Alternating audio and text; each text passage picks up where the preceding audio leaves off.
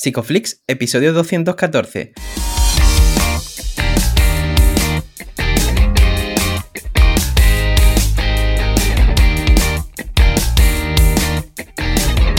Bienvenidos a Psicoflix, un espacio de psicólogos para psicólogos, un podcast donde entre todos buscamos ser cada vez mejores profesionales de la psicología. Aquí hablamos de todas las estrategias, técnicas y noticias de la psicología contemporánea, pero siempre con la evidencia científica que nos gusta defender. Hoy estamos emitiendo nuestro episodio número 214 en el que vamos a hablar de cómo trabajar las preferencias de los consultantes en psicoterapia. Pero antes, recordaros que en psicoflix.com podéis registraros y acceder a todo el contenido exclusivo para suscriptores. Bueno, bienvenidos al podcast, muchas gracias por estar aquí, yo soy Ye y bueno, siempre eh, con muy buena preferencia, ¿no, Darío? ¿Qué tal? ¿Cómo estás por aquí? Hola, Ye, sí, me alegro de que esto sea algo que tú prefieres y no que te obliga. Y, nada, estoy también. Eh, bueno, espero estar contento. En este punto estaré contento seguramente porque ya hemos pasado el evento de, Madrid. que ahora está, guay, seguro. Espero estar vivo cuando esté publicando este episodio. Y también tenemos más cositas, ¿no? Y esta vez un evento gratuito que hacemos online para todas las personas que estén dentro de la newsletter de Psicoflix, ¿vale? Vais a psicoflix.com metéis ahí vuestro correo y os invitaremos a un evento en directo el 13 de julio con Eparque Delgado. ¿Vale? Un webinar gratuito para toda la gente que amablemente nos ha cedido su correo electrónico. Esto es, eh, pues sí, ya sabéis cómo va esto. Entonces, bueno, pero es que no, estábamos mandando ningún correo y ya que hemos pasado toda esta migración, todos estos rollos que ya hemos vivido, yo habré contestado ya todos los correos, habré ayudado en todo y ahora ya sí, empezamos a hacer cosas que seguramente disfrutemos mucho, pero que también eh, o sea, que no nos va a quitar de disfrutar otras cosas que ya hacíamos con invitados que ya han venido, pero con un tema que nunca hemos tocado de esta forma. Entonces, Jess, ¿quién tenemos por aquí? Pues mira, hablando de amabilidad, tenemos una persona súper amable por aquí. Eh, tenemos a Alberto Jimeno, es psicólogo especialista en psicología clínica, máster en terapias contextuales, investigador, docente y experto en intervenciones sistémicas y además es autor del manual Mejorando los resultados en psicoterapia, principios terapéuticos basados en la evidencia. Bienvenido, Alberto. Eh, gracias, gracias Darío. Si vosotros que sois el paroxismo de la amabilidad me consideráis amable, eso supongo que es significativo. Encantado de estar aquí otra vez. Perdón. No, encantado, encantado nosotros, Alberto. Ya te he dicho que disfruto mucho de los episodios contigo. En general, me parece que todo tu trabajo es súper útil para la comunidad de psicólogos y psicólogas. Y bueno, ponnos un poco al día. ¿Cómo está siendo tu vida ahora? ¿Cómo está siendo tu agenda? Eh, ¿Cómo te estás organizando? Pues mi agenda, afortunadamente, es variada, de lo cual me siento bastante agradecido, que eso le da eh, interés al día a día. Fin de semana, mira, empiezo por ahí, fin de semana, que sé que en los últimos programas eh, preguntáis precisamente por el autocuidado. Fin de semana, cero tiempo dedicado al trabajo, salvo excepciones debidamente justificadas de algún congreso, algún curso, pero bueno, fin de semana es vida familiar, por el momento también vital que me toca, y vida social cuando se puede, muchas horas en el parque y bueno, ahí eh, relajadamente. Y entre semana, pues las tardes sí que son un poco repetidas, es el tiempo de, pasar consulta, de, hacer terapia o lo que se tercia. Por las mañanas, pues según el día, también un poquito de, autocuidado, haciendo ejercicio, días que me toca a mí supervisar a alguien, días en los que soy yo el supervisado, días eh, haciendo o preparando algún curso o escribiendo ya cuando, cuando queda tiempo, un poquito de todo. Em, siempre me encanta de ti que, eh, que destila un mucho trabajo personal, ¿no? Sobre todo lo que haces. Y hoy que vamos a hablar de las preferencias del consultante, pues te quería empezar a, preguntar sobre esto, ¿no? ¿Cómo, ¿Cómo, ha cambiado tu forma de adaptar las preferencias hacia tus consultantes desde que empezaste hasta ahora? Pues radicalmente. Pero esto ya lo he ido notando año a año. Yo me acuerdo cuando acabé el primer año de residencia, haciendo ahí un poco de balance con mi supervisor, que yo le decía, mira, yo si volviera a ver los casos que he visto este año, que había visto ahí como unos 100 aproximadamente, eh, lo hubiese hecho todo muy diferente, ¿no? Y él me miraba como cara muy sorprendido, porque me decía, bueno, lo has hecho bastante bien.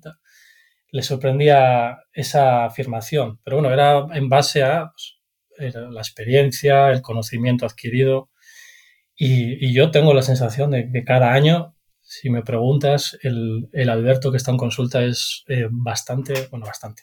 Es diferente, por lo menos en algunos aspectos, eh, aunque sean matices, con respecto al año anterior. Y, y, con respecto en concreto a, a la cuestión de las preferencias, eso ha variado en el sentido de hacerlo de una forma más sistematizada, de prestar atención a esta cuestión de una forma eh, más estructurada, si quieres, aunque siempre desde el comienzo de, mi formación y de mi experiencia clínica ha estado bastante presente el hecho de tener muy en cuenta qué, cosas eh, son las que desean los consultantes cuando vienen a terapia. Siempre ha estado ahí, solo que diría que ahora está como más sistematizado y, más apoyado en la evidencia, en la investigación. Podemos empezar a definir qué es esto de las preferencias ¿no? y las diferentes categorías que podemos eh, encontrar. Son un poco, eh, cuando el nombre en sí ya, ya las define, ¿no? pero creo que es interesante eh, parametrizar un poco todo. Sí, yo lo definiría así de forma más, más campechana, por decirlo así, resumida. ¿Cómo le gustaría al consultante que fuera su propia terapia? ¿no? ¿Cómo le gustaría customizarla? ¿Cómo le gustaría? Claro, en algunos aspectos que forman parte del proceso terapéutico y que sabemos que admiten variaciones, o los que hay alternativas, opciones disponibles, ¿no? Eh, y como decía, se pueden incluir en, varias categorías, ¿no? Quizás la más fácil de explicar es la que tiene que ver con el propio tratamiento en sí. Si una persona, por lo que sea, por ejemplo, va a terapia y eh, le gustaría que la orientación fuera de un tipo determinado. Por ejemplo, que alguien prefiera una terapia cognitivo-conductual, sistémica o, lo que fuera. Luego ya, si queréis, entramos más adelante en si, si siempre se puede, o digo, siempre es recomendable eh, ajustarse a las preferencias. Pero ese sería un tipo, pero también abarcaría más cuestiones como eh, la frecuencia, la duración de las sesiones, si se hace eh, de forma individual, en familia, en grupo. Eh, tendríamos también preferencias que tienen que ver con, nosotros como psicólogos y como psicólogas. Y esto quizás los que como vosotros y como yo trabajamos en el ámbito privado y la gente puede elegir venir a nuestra consulta porque nos prefiere precisamente frente a otros profesionales, también hay características del psicólogo, como decía que pueden ser el género, puede ser eh, que tenga una mayor o menor edad, una mayor o menor experiencia o otra serie de, características que se podría considerar. y también, eh, y me parece muy importante a diferentes niveles, eh, porque se puede jugar bastante con ello, podríamos hablar de preferencias con respecto a la, la categoría que llaman de actividad, que es, pues en algunos aspectos, cómo le gustaría a los consultantes que nosotros interactuáramos con ellos en la sesión, por ejemplo.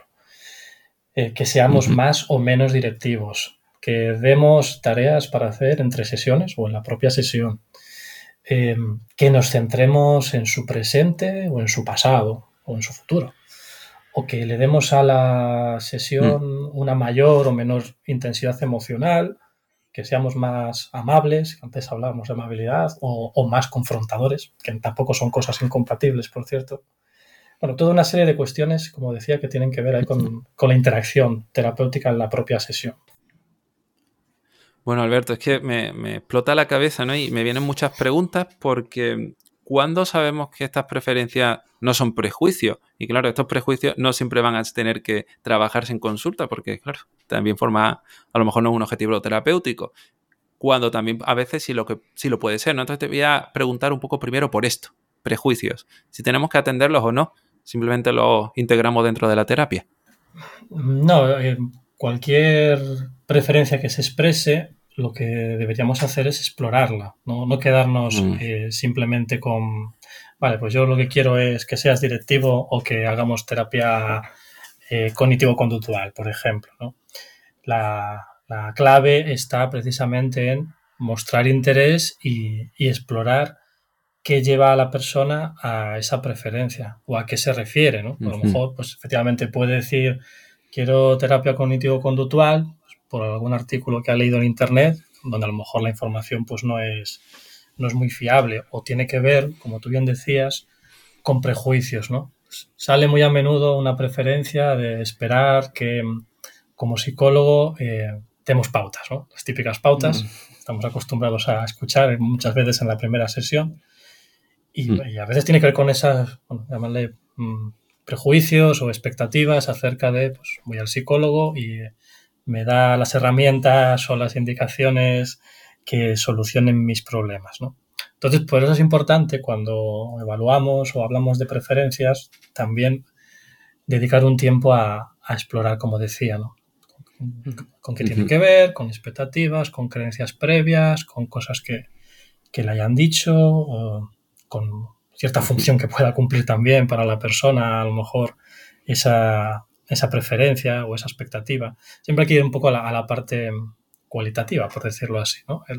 No quedarnos solo en, vale, esta persona expresa tal preferencia, entonces la, me ajusto o no, sino, vale, ¿qué quieres decir con esto y con qué tiene que ver, ¿no? Por lo menos yo siempre hago esa parte, ¿no? de, preguntar, ¿vale? ¿Cómo, es que tienes esta preferencia? Bueno, no lo pregunto así, de una forma más eh, dentro de la propia conversación, ¿no?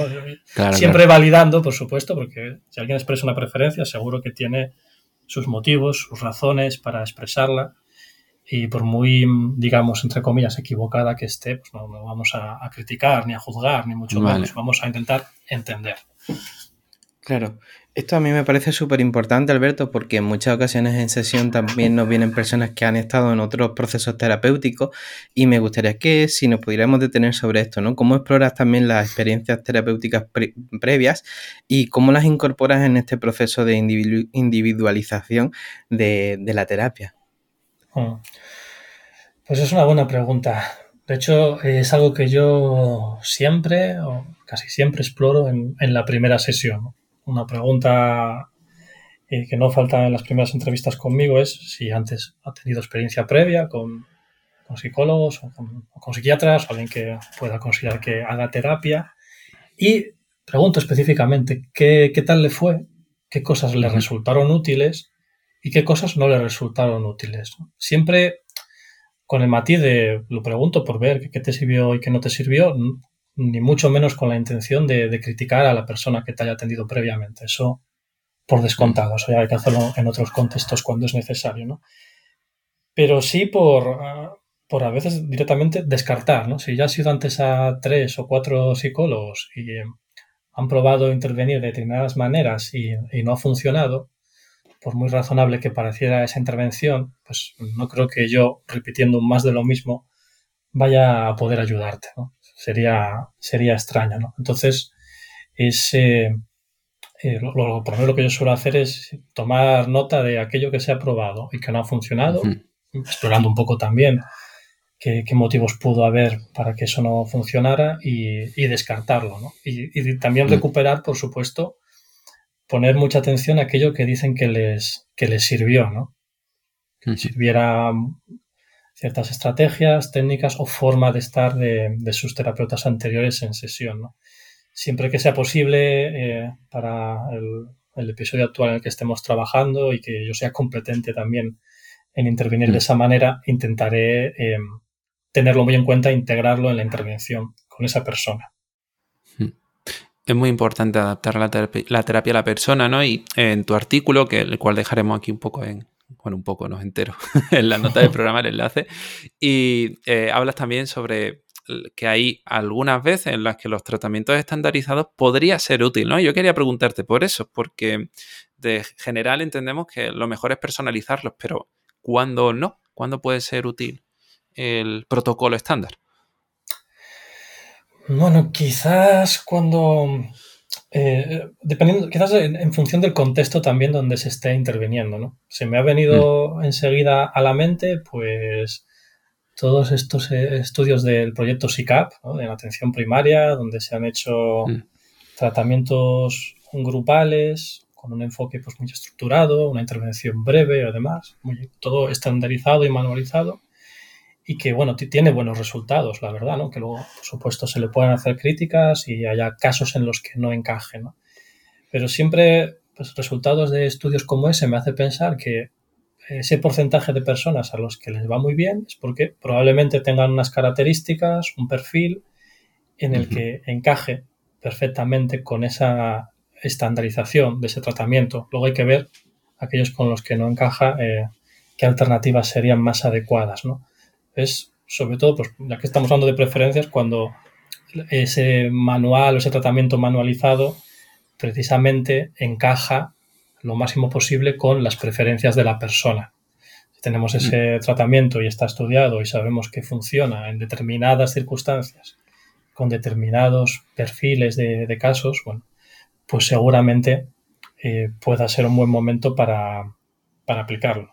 Que, aún dicho esto, igualmente, pues ya, ya sabéis que yo, desde luego, soy mucho más de, de hacer una terapia personalizada, pero también, que depende del contexto en el que trabajo yo, ¿no? Evidentemente, no es el mismo que en una atención primaria o que en, otro nivel de atención de salud mental especializada, ¿no?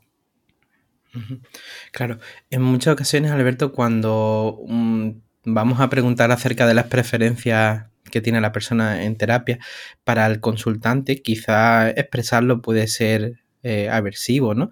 ¿Cómo reduce este miedo a molestar quizás a, expresar esta opinión? Ah.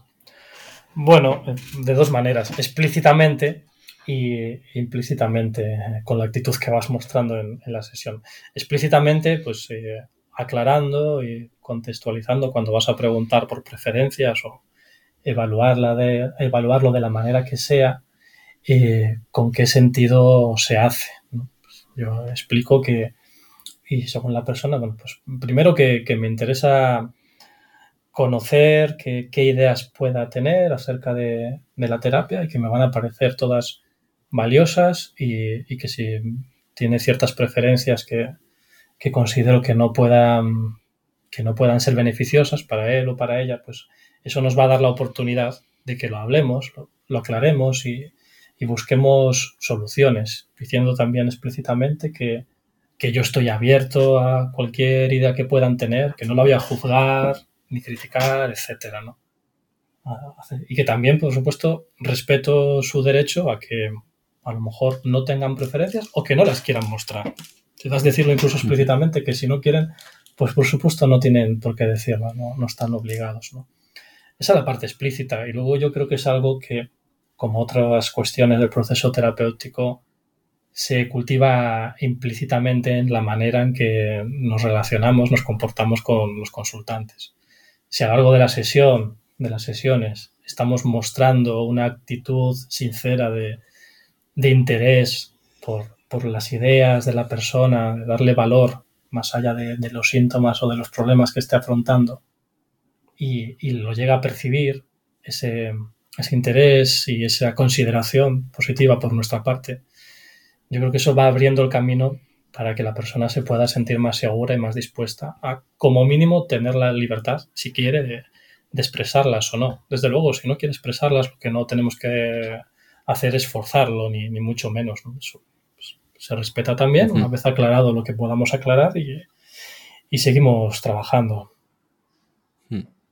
Claro, Alberto, a nosotros nos escucha mucha gente que a priori tienen su consulta o que son elegidas, ¿no? Desde, pues, a lo mejor a través de internet o el boca a boca, ¿no? Entonces ya hay como muchas cosas que vienen, eh, o sea, que ya están dando a sus consultantes, ¿no? Como por ejemplo, pues la edad, el género y todo ese tipo de cosas ya, ya lo saben, ¿no? Hay como unas preferencias que están como elegidas de antes, ¿no? Pero también ocurre eh, con el marco teórico, ¿no? Por ejemplo, muchos clientes, muchas clientas ya van a un terapeuta sabiendo cuál es su enfoque, ¿no? Y eso está delimitando sus preferencias sobre la terapia, pero a veces no encajan con la realidad, ¿no? Y tienen esas expectativas. Como estabais hablando sobre que algo sea implícito o no, te pregunto sobre esto, ¿no? Cuando estas preferencias eh, no se muestran, pero eh, empiezan a aparecer en cuanto a la persona habla del enfoque terapéutico, de cómo le gustaría, o sea, o por qué te ha elegido, ¿no? Porque a lo mejor te ha elegido porque es que tú haces eh, activación conductual y quiere una persona que lo, ponga en marcha, o porque has leído mucho sobre terapia de aceptación y compromiso, o habla sobre mindfulness, y entonces empieza ya a, sin pedirte, dejar claro qué es lo que espera de ti. ¿Cómo trabajamos ese tipo de situaciones? Eh, bueno, em, claro, una forma que tenemos que hacerlo es, eh, que tenemos para hacerlo, es eh, quizás evaluarlo sistemáticamente con, con, algún cuestionario, por ejemplo, que exista, con alguna entrevista semiestructurada de, de entrada. ¿no? Yo, por ejemplo, utilizo un, inventario que es el inventario de preferencias de, Cooper Norcross, el CENIP, donde se preguntan sobre todas estas cuestiones que, que venimos hablando, ¿no? más explícitamente y da la oportunidad de que la persona lo exprese ahí y de esa forma te aseguras, entre comillas, seguro, seguro no es nada, pues que, que la persona eh, la ha expresado y que tú las tienes en cuenta. Otras veces, pues es estar atento a que surge durante la conversación, en las sesiones, y eh, está bien que tengas una parte de, de, atención en la que cuando detectes que se está hablando de algo que tiene que ver con eso, pues lo puedas eh, comunicar, lo puedas hacer explícito y hablar sobre ello con, con la persona, ¿no? O también puede ser un buen momento cuando mm, ves que no está habiendo avances o que se produce algún impasse o alguna ruptura en la relación terapéutica, quizás también te está dando pistas de que puede haber eh, algo relacionado con las preferencias que no ha quedado no ha quedado claro en ese respecto. Entonces, pues de nuevo, si nosotros lo detectamos y la persona no trae el tema explícitamente a la sesión, pues lo que podríamos hacer es ser nosotros mismos los que, digamos, vamos a parar un momento y hablemos de esto, ¿no? Para, para aclarar con qué tiene que ver. Y no sé si te he respondido, porque no sé si, si iba por ahí la pregunta, me he quedado con la duda mientras hablaba. Sí, sí, eh, me, has contestado perfectamente, claro, porque cada vez vamos, o escuchamos más, eh, ¿cómo decirlo? Como hay más conocimiento sobre los diferentes enfoques en psicoterapia y creo que, que la gente ya se está haciendo muchas veces ideas a lo mejor equivocadas sobre lo, lo que tiene que sacar de la consulta. Incluso por ejemplo, nos preguntan en redes sobre esta idea de que la terapia es un espacio donde desahogarse. Sí, sí, sí. Antes de comentar esa pregunta que, que, ya la vi por redes, lo primero que me sale decir es, no estás sola. Eso, yo supongo que, no sé si a vosotros también. A mí me ha pasado, sí. me pasa y me seguirá pasando. ¿no? Es un, una cosa universal de la, de la terapia y, y, y sucede a menudo, claro. Porque a veces hay que verlo, ¿no? Hay que ver en cada caso con qué tiene que ver, ¿no? Efectivamente, a veces puede ser una, una expectativa que es cierto que tienen muchas personas que no, que no tienen por qué saber cómo funciona esto la terapia, ni mucho menos, ¿no? La idea de que vas al psicólogo a desahogar.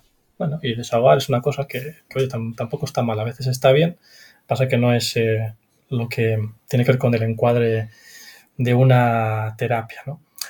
Lo que pasa que yo ahí hilaría fino porque mmm, no sé si tiene tanto que ver con, con, una preferencia como con otras cuestiones, ¿no? Pues eso, con prejuicios, como decíamos antes, con ciertas expectativas, o lo que yo creo que sería una buena forma de, de abordar esa situación, porque también así algunos autores lo proponen, como un marcador de una ruptura en la alianza terapéutica. Bueno, tenéis desde luego un episodio fabuloso aquí en Psicoflix con Manuela ¿no? uh -huh. sobre rupturas en la alianza terapéutica, totalmente uh -huh. recomendable. Y, esto podría ser un indicador de esto, no porque haya eh, mal vínculo, por decirlo así, o, o negativo con, con, la psicóloga o con el psicólogo. Una ruptura precisamente puede venir porque no hay un acuerdo claro en, en, la parte de las tareas, es decir, de qué es lo que hacemos en las sesiones. ¿A qué se vienen las sesiones? ¿A qué dedicamos el tiempo? en las sesiones o entran las sesiones, o cuál es el objetivo de la terapia, o a veces también puede ser un indicador de que la persona al estar haciendo esto que llamamos desahogarse, quizás es porque le cuesta tocar algún tema o hacer algo diferente y es un, una forma de evitación. ¿no? Entonces es una de esas situaciones que conviene pararse, tomar la iniciativa y hablar con cuidado, por supuesto sin juzgar ni criticar, acerca de lo que está pasando, metacomunicar ¿no? sobre la interacción que está teniendo lugar en las sesiones para aclarar con qué tiene que ver, aclarar eh, malentendidos que pueda haber acerca de lo que es una terapia, acordar entonces nuevas formas de abordarlo, objetivos. Si es una preferencia en sí mismo, pues explicar que mm, probablemente, muy probablemente, no es una preferencia que podamos integrar porque la terapia pues eh, consiste en otras cosas, ¿no? No es simplemente en desahogar. En definitiva, bueno, em, como decía, yo lo, vería como una indicación de, ruptura de alianza terapéutica porque verlo de esta manera te permite a ti también tomar responsabilidad de qué estás haciendo tú como psicólogo, ojo, para que esa persona siga viniendo y se desahogue, que tú también tienes una responsabilidad y estás dentro de ese contexto, no es solo la persona desahogándose en una consulta sola, es en presencia mm. de un otro que también tiene que hacer ciertas cosas, ¿no? Entonces, bueno, eh, la cuestión de las rupturas pues tiene sus procedimientos y sus formas mm, más o menos claras de, proceder para resolverlo y, ahí tienes bastantes ideas de, cómo abordar ese tipo de situaciones. Claro. Sobre esto, Alberto, y hilando con, con la pregunta anterior, a veces, pues las personas, aunque conozcan el modelo con el que trabajas, te pueden traer un objetivo terapéutico que puede ir em, en contra de lo que tú trabajas. Me explico, por ejemplo, ¿no? Una persona te puede venir con el objetivo de que quiero controlar mis pensamientos y tú si ah. trabajas desde las terapias contextuales, tú sabes que tú tienes otra agenda diferente a la que trae el consultante. Entonces, muchas veces el ejercicio que tiene que hacer el terapeuta es mucha psicoeducación sobre cómo se trabaja en sesión, ¿no? Cómo, cómo manejar todo esto también cuando las agendas son contrarias a lo que trae la persona. Sí, eh, bueno, yo, lo, explico directamente em, y de alguna manera también validando, ¿no? Es como esto de controlar pensamientos o quiero que las cosas no me afecten, ¿no? ¿Cuántas veces habéis escuchado esto en, consulta, ¿no? Eh, siempre. siempre, ¿no? Claro, y, yo a veces pues digo las dos partes de la moneda, digo, bueno, yo también, que me gustaría que las cosas no afectaran o que no me importaran, pero bueno, si lo pienso, la verdad es que sí que prefiero que me afecten porque si no, eh, no sobreviviría mucho tiempo en el mundo. Las cosas nos tienen que afectar porque significan antes, eh, significan algo, perdón, y, los pensamientos no se pueden controlar. Que, yo añadiría, trabajes desde terapias contextuales o del enfoque que sea, yo creo que deberíamos tener claro que el control de los pensamientos no, no es un objetivo que, que, se debiera trabajar, o el control de las emociones, este tipo de cosas. ¿no? Pero bueno, mm. lo digo claramente, ¿no? Eso, eso no, se puede hacer. Mm, yo no lo puedo hacer. Si pudiera, explico, yo si pudiera hacerlo, desde luego, eh, te diría cómo. Pero me temo que, no sé hacerlo y tengo por ahí muchos libros de técnicas, pero mira, no, no, no sé cómo hacerlo y además creo que no sería bueno para ti. Creo que eso sería perjudicial. Le explico si hace falta con la extensión que, que sea necesaria y bueno, en mi experiencia, eh, en general, yo me encuentro con que la, mayoría de las personas lo entienden bien. Si lo dices así claramente ya de entrada, ¿no? Si a la par, pues ofreces una alternativa, que luego ya vas definiendo, ¿no? Yo puedo explicar, mira, a, que las cosas no te afecten, pues no te puedo ayudar. A que no te limiten o que tú puedas llevarlo mejor, luego ya operativizaremos, pues, pues a lo mejor sí. Yo creo que con eso puedo intentar mm. ayudarte y vemos lo que pasa. A controlar pensamientos, no a que puedas tú hacer otras cosas a pesar de los pensamientos en los que te sientas más satisfecho, bueno, podemos intentarlo. Ofreces un poco mm. otro camino. Claro. Y, un poco en línea de esto, ¿cómo podemos trabajar? Yo sé que a ti te pedimos como respuesta, te preguntamos cosas muy complicadas, Alberto, pero en consulta a veces vienen eh, personas con un objetivo y una preferencia que también es antiterapéutica, o al menos va en contra de ese objetivo. Por ejemplo, se me ocurre en casos de adicciones, ¿no? Te dicen quiero dejar de beber, pero eh, me gustaría beber eh, dentro de tres meses o me gustaría beber los fines de semana únicamente, o en cuanto a relaciones de maltrato por ejemplo, ¿no? quiero romper con mi pareja, pero, o me gustaría tener contacto con mi ex, pero también quiero olvidar a esta persona. Este tipo de cosas vienen mucho a consulta, ¿no? Y me gustaría saber cuál es tu enfoque. Hmm. Bueno, el, enfoque en general, cuando alguien tiene una preferencia que, es desaconsejada por el motivo que sea, ¿no? Por la evidencia, por cuestiones éticas, por, porque es imposible materialmente, el, expresarlo, ¿no? El entender, vale, entiendo lo que me estás comentando, tienes estos objetivos, Eh, lo que me preocupa es que creo que seguir por, ese camino que tú indicas o que tú prefieres, em, creo que no sería beneficioso por esto, por, aquello y por lo otro.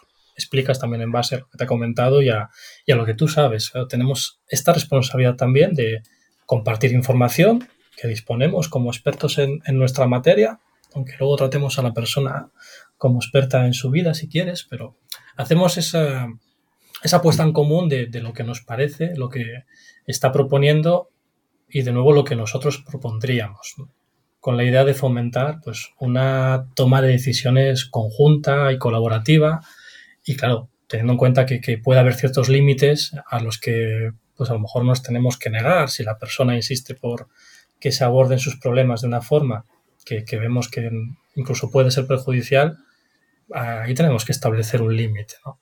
Con, empatía y todo lo que quieras, pero establecer un límite. No podemos seguir ciertas vías de acción que estamos bastante seguros que pueden acabar haciéndole más daño que beneficio.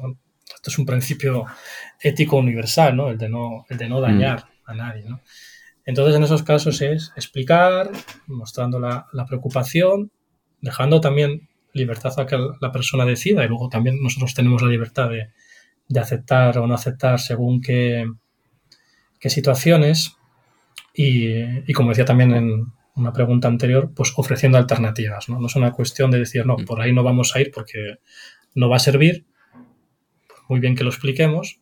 Si eso no va seguido de, pero mira, te ofrezco esta otra vía y te la, te la vendo y tú ves que puede tener sentido para ti y ser beneficioso, o no tenerla, pero yo te la he ofrecido, algo que esté dentro de mis competencias y posibilidades.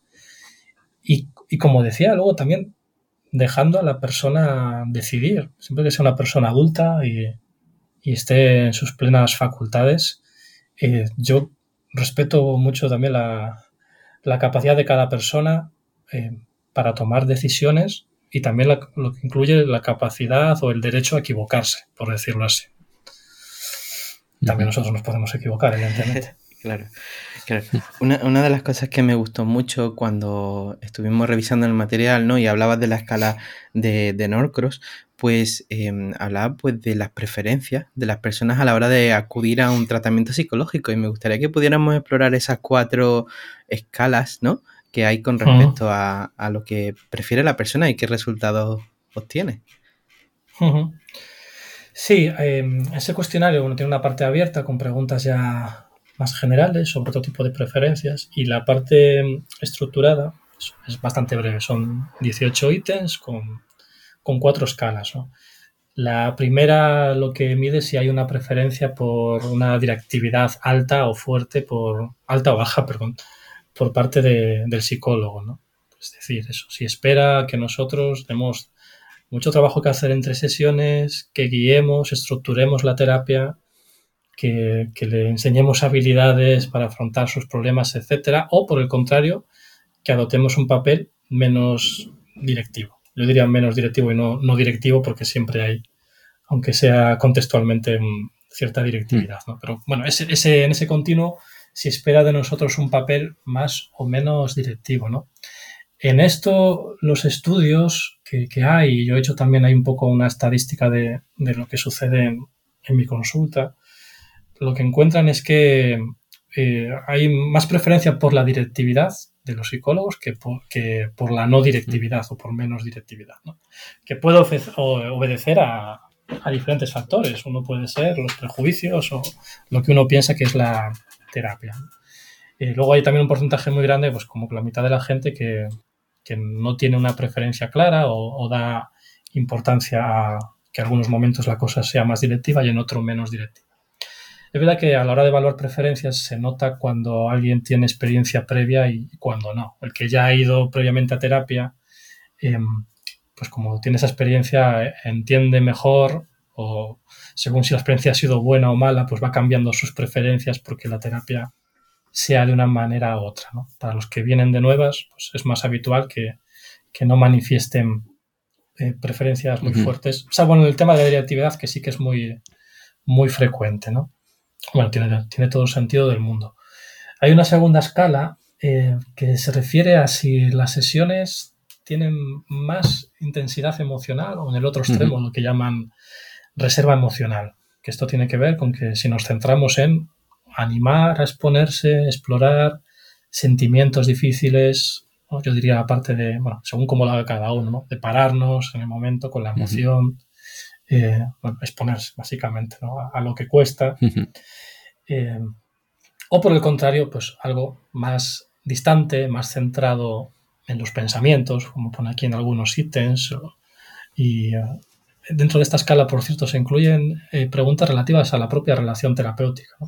Algunas muy directas, incluso acerca de si a la persona le gustaría que, que nos centráramos en la relación entre, entre consultantes y psicólogos, ¿no? la propia sesión, mm. o que hablásemos explícitamente de la relación terapéutica. Por cierto, que la gente suele, suele preferir que sí, que se hable de la relación terapéutica, ¿no? que se explicite o metacomunique sobre ello. No sé si, si lo hacemos suficientemente a menudo en general. Una tercera escala, que es la, más breve, eh, es sobre el foco temporal de las sesiones. Si eh, prefiere que hablemos de su pasado o prefiere que hablemos del presente o del futuro. ¿no? En el anterior, por cierto, me voy a decir, en general la preferencia es porque, sea, porque las sesiones sean intensas, más que menos intensas. Y en cuanto al foco temporal, pues la mayoría de la gente prefiere hablar de su presente, aunque aquí también ya hay más gente que prefiere hablar de su pasado. Quizás también, en algunos casos por lo menos, por ideas preconcebidas acerca de qué va la terapia, ¿no? de, revisar la infancia y tal. Y por último, una cuarta escala en, que tiene que ver con la actitud más o menos confrontadora de, los psicólogos. Si la persona espera que seamos eh, como una fuente más bien de amabilidad y apoyo incondicional, o que podamos eh, decir directamente si nos parece que lo que está haciendo eh, le perjudica o, debería cambiarse o es ineficaz. Donde, al contrario de lo que quizás piense mucha gente, sí que he observado una preferencia fuerte por ítems como que eh, cuestionemos el comportamiento de la persona si consideramos que, no le beneficia. Sí que piden mucha amabilidad, eso es normal, cualquiera todos lo esperamos en general en cualquier ámbito de la vida, ¿no? Y, pero a la vez también que, que sí, eh, siempre la gente al comentar este ítem dice, no, no, yo, yo quiero que si ves que estoy haciendo algo que me perjudica, que me lo, que me lo señales, a eso vengo, ¿no? Dice mucha gente. Y, esa parte suele, suele salir eh, bastante, con bastante frecuencia también.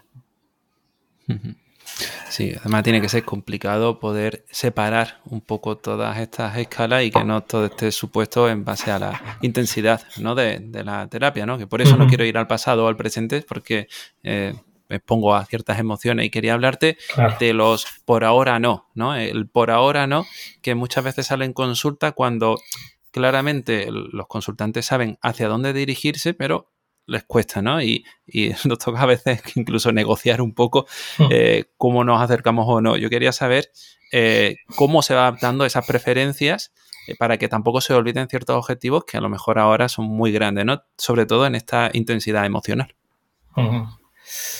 Bueno, voy a usar la terrible palabra de depende.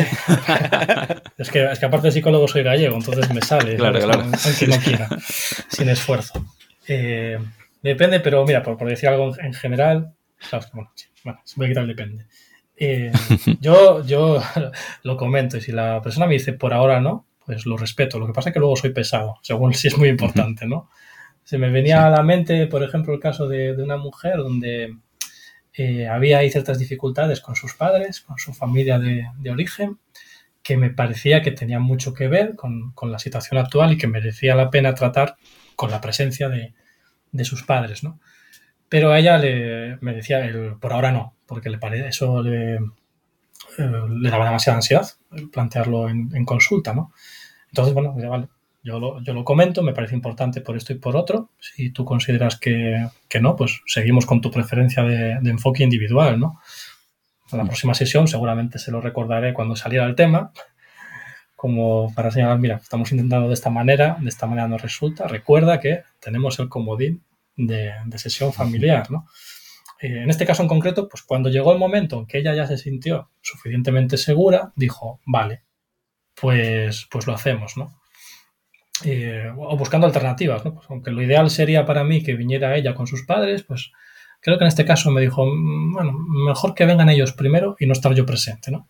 Es una habitación muy grande, pero aceptable, por lo menos a corto plazo, ¿no? Aunque yo pudiera sugerir que me parecía mejor otra opción, ¿no? Es también, pues como decías, esa negociación, ¿no?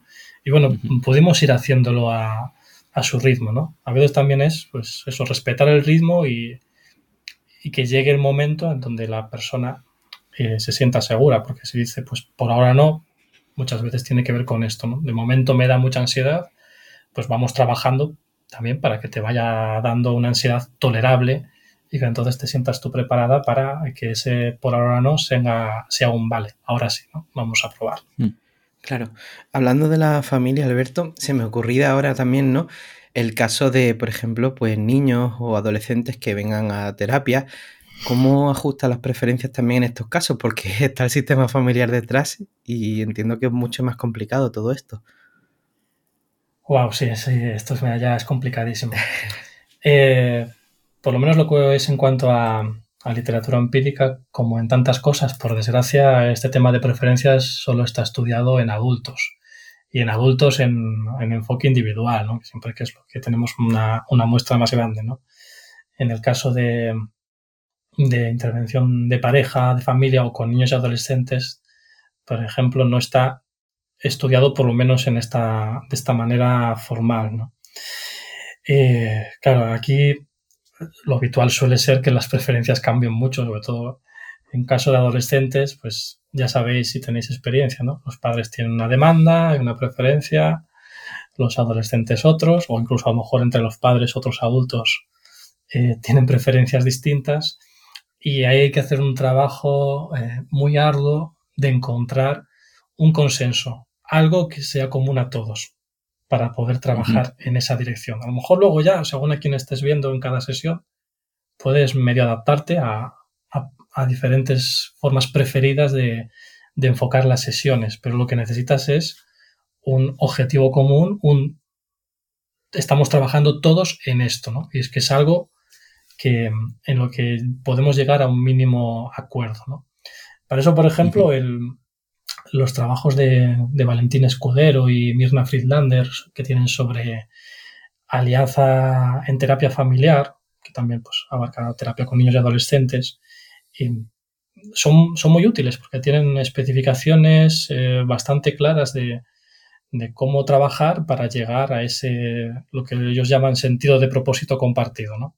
Esto de, vale, vamos a encontrar cosas en las que todos queráis trabajar y ver que esto tiene que ser un trabajo colaborativo. Pero sin duda yo creo que es una de las cosas más arduas y, complicadas muchísimas veces de, de la terapia. Luego, cuantas más personas tengamos implicadas, la cosa se, se hace mucho mm. más compleja. Sí, de, hecho quería preguntarte también sobre eso, Alberto. En ocasiones nos piden por la cita eh, una persona que no es la que viene a consulta y nos pueden plantar eh, pues a veces incluso un prejuicio a nosotros, ¿no? Eh, por ejemplo, cuando nos dicen, no, está en una relación de maltrato o no, tiene un problema de alimentación o tiene un problema de adicciones y te lo sueltan así, tú ni siquiera lo has pedido, ya viene la persona a consulta y ahora te dice que, pues esa persona a lo mejor te dice que lo que tiene es una depresión, eh, que está en un contexto depresivo. Claro, tú tienes una cosa en la cabeza que es difícil de sacar, que a la vez puede ser efectivamente el objetivo terapéutico y no se encaja para nada con las preferencias del, del consultante. Ya sé que es una situación complicada, pero ¿qué podemos hacer ante algo así? Bueno, claro, yo es una situación para la que generalmente cuando se da una presentación de ese tipo ya, ya estoy preparado, probablemente porque en la formación sistémica es algo que, que tenemos trabajado, ¿no? Y sabemos que muchas veces cuando es sobre todo una persona adulta que llame un tercero, pues nos puede estar dando información muy, muy valiosa, ¿no? Lo decía hace poco por redes, ¿no? Hay quien en esa situación diría, bueno, si es un adulto, que, que, que llame la persona interesada, que sea ella él el que pida la cita, ¿no? Bueno, yo, yo, soy más flexible, evidentemente pregunto, bueno, si está informada, lógicamente, la persona y si está de acuerdo en venir. Y probablemente sería interesante, si, si, lo, si lo admiten, si lo aceptan, el que a consulta en la primera sesión vinieran tanto la persona a quien va dirigida la terapia como la que ha llamado dando esa información. Y hacemos ahí la, la, puesta en común y observamos ahí la dinámica. ¿no? Muy bien. Y claro, a mí lo que me suscitaría en cualquier caso, pues es ya, pues, mm, me daría pie a empezar a plantearme hipótesis respecto a la relación que tienen estas personas, estas personas en sí, entre sí, perdón, y la función también que está cumpliendo cada uno de estos movimientos, ¿no? Porque una persona me, lo presenta como un problema y luego la que viene me lo presenta como otro. Mm, Trataría de, en la medida posible, aclararlo con todo, todo el mundo hoy junto en la sesión, si lo permiten. Y claro, eso es uno de los motivos por los que a mí no me gusta si me derivan casos, sea quien sea, que me cuenten cosas del caso. Claro. Yo prefiero llegar a la primera sesión. Habla en blanco, ¿no? claro, sé que para muchas personas que llevan mucho tiempo pues, en terapia con un profesional y cambian por lo que sea, eso de volver a empezar de cero es, un rollo, lo entiendo perfectamente. Mm. Pero claro, si ya el, primer contacto que tienes es información que te está diciendo pues otro profesional con su mejor intención, ya te está eh, metiendo en una narrativa que a lo mejor pues no, te interesa o no es de ayuda, ¿no? Ya, te está creando ciertos prejuicios que hace más probable que veas cosas y que te orienten en una dirección y te están un poco sesgando, ¿no? Con respecto al primer contacto con la persona. Genial. Estamos llegando casi al término final del episodio, Alberto, y de todo esto que, me, que has ido comentando, pues una de las cosas que, que entiendo que ocurre también con el proceso de como nosotros como terapeutas a lo largo de los años y la experiencia, mm, a veces podemos llegar a caer o un exceso de confianza y obviar ciertas preferencias, ¿no? Como ha estado mencionando a lo largo del episodio, o también podemos caer en un exceso de invalidación de nuestras propias competencias, que esto es algo que nos preguntaban por redes. ¿Cómo podemos gestionar todo esto? Em, está bien, es, es, una buena pregunta, porque así me da pie también a comentar que nosotros también tenemos preferencias. Claro. Hmm. por si no lo sabía, algunas personas a lo mejor piensan que no y lo disfrazan de, otras cuestiones. Pero claro, fijaros, al final, yo la gran mayoría, la inmensa mayoría de psicólogos que conozco, eh, lo que hacemos, lo hacemos porque estamos bastante seguros de que es lo mejor para los consultantes. Y sin embargo, lo hacemos de diferentes maneras y con distintos enfoques, ¿no? Y muchos lo hacemos, trabajamos pensando que estamos haciendo práctica basada en la evidencia y aún así, pues lo hacemos con diferentes enfoques. ¿Cómo, cómo puede ser posible si tenemos la misma información disponible y experiencias más o menos similares? Desde luego obedece a montones de, factores y de la historia personal de cada uno, pero probablemente también obedece a preferencias. Y, yo tengo también preferencias acerca de, de, cómo enfocar las sesiones, por supuesto. Yo tengo preferencia por centrarme en el presente en vez de en el pasado. Pero luego puede haber gente que prefiera el pasado y tengo que buscar hasta qué punto me pueda adaptar. O por ser menos directivo, ¿no? Eh, hay estudios, hay un par de estudios que comparan preferencias en el cuestionario del CENIP de los consultantes con las preferencias de los terapeutas, ¿no? Y sale, por ejemplo, que los terapeutas preferimos mucha menos directividad de la que prefieren los consultantes.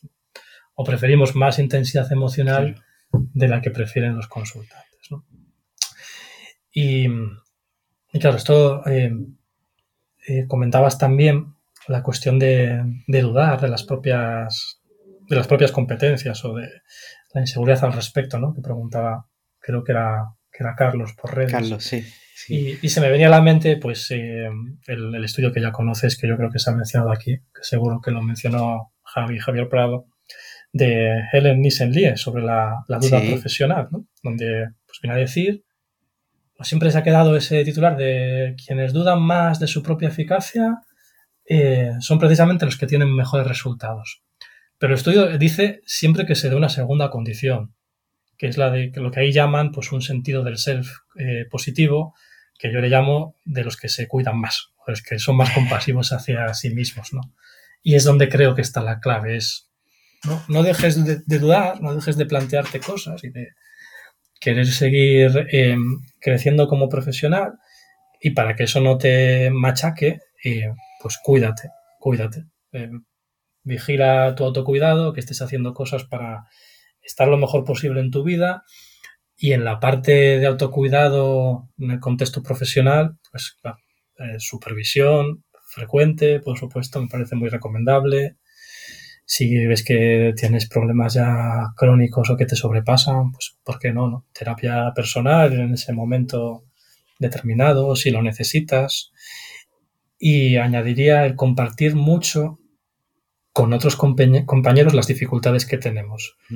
Creo que, salvo, bueno, programas como este, que, que lo habéis hecho como en, más de un episodio y, y siempre me, a mí me gustan mucho esos episodios precisamente, cuando habláis de, de dificultades, de vulnerabilidades, cuando profesionales empiezan a hablar de, de, tener dudas o de casos que no fueran bien, de repente se produce ese efecto de otros pues abriéndose también o sensación de alivio. Pues yo me encuentro con mucha gente cuando hablo de este tema que, que tiene esa sensación de, bueno, pues cuando ya tienes el título, ya eres psicólogo clínico, ya eres psicólogo general sanitario o lo que sea, y se supone que te echan ya ahí al mundo salvaje, ya deberías hacerlo todo bien, porque ya, ya eres especialista en lo tuyo, ¿no?